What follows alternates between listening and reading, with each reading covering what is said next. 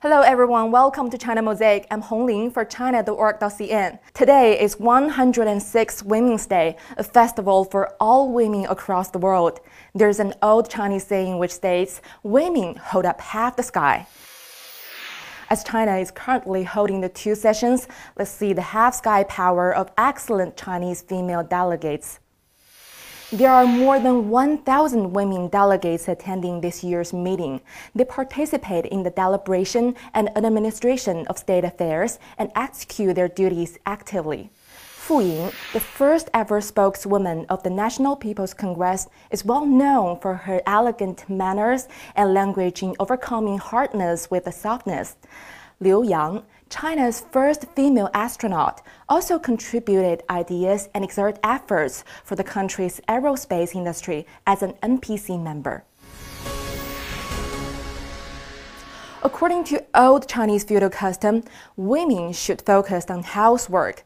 Some even believe that a woman without talent is virtuous, which embodies the unequal status between men and women. After the People's Republic of China was founded in 1949, gender equality has enjoyed popular support across the country.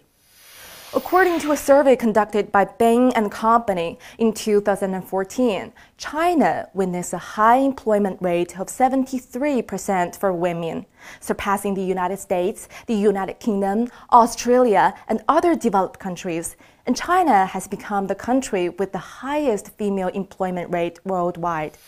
Nowadays, more and more Chinese women are leading figures in enterprises, government agencies, and global organizations. In the 2015 Hurun Top 10 Self-Made Female Billionaire list, eight came from China.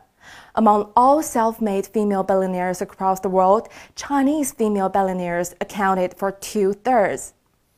A series of numbers have shown that gender equality and women's development in China has achieved outstanding results.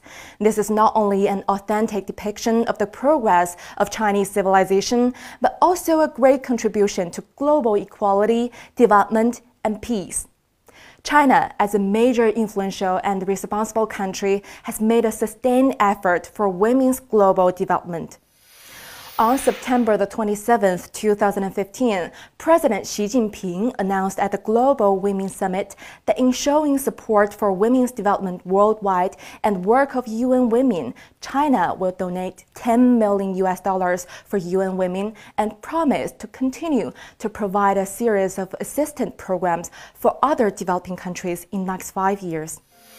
UN Secretary General Ban Ki moon once stated that in any field, as long as there is female participation, better results can always be produced. His words have helped the concept of gender equality take root in the heart of the people. It is not only the aim of China's continuous efforts, but also the aspiration of people all over the world. Okay, thank you for watching. We're always on at china.org.cn. See you next time.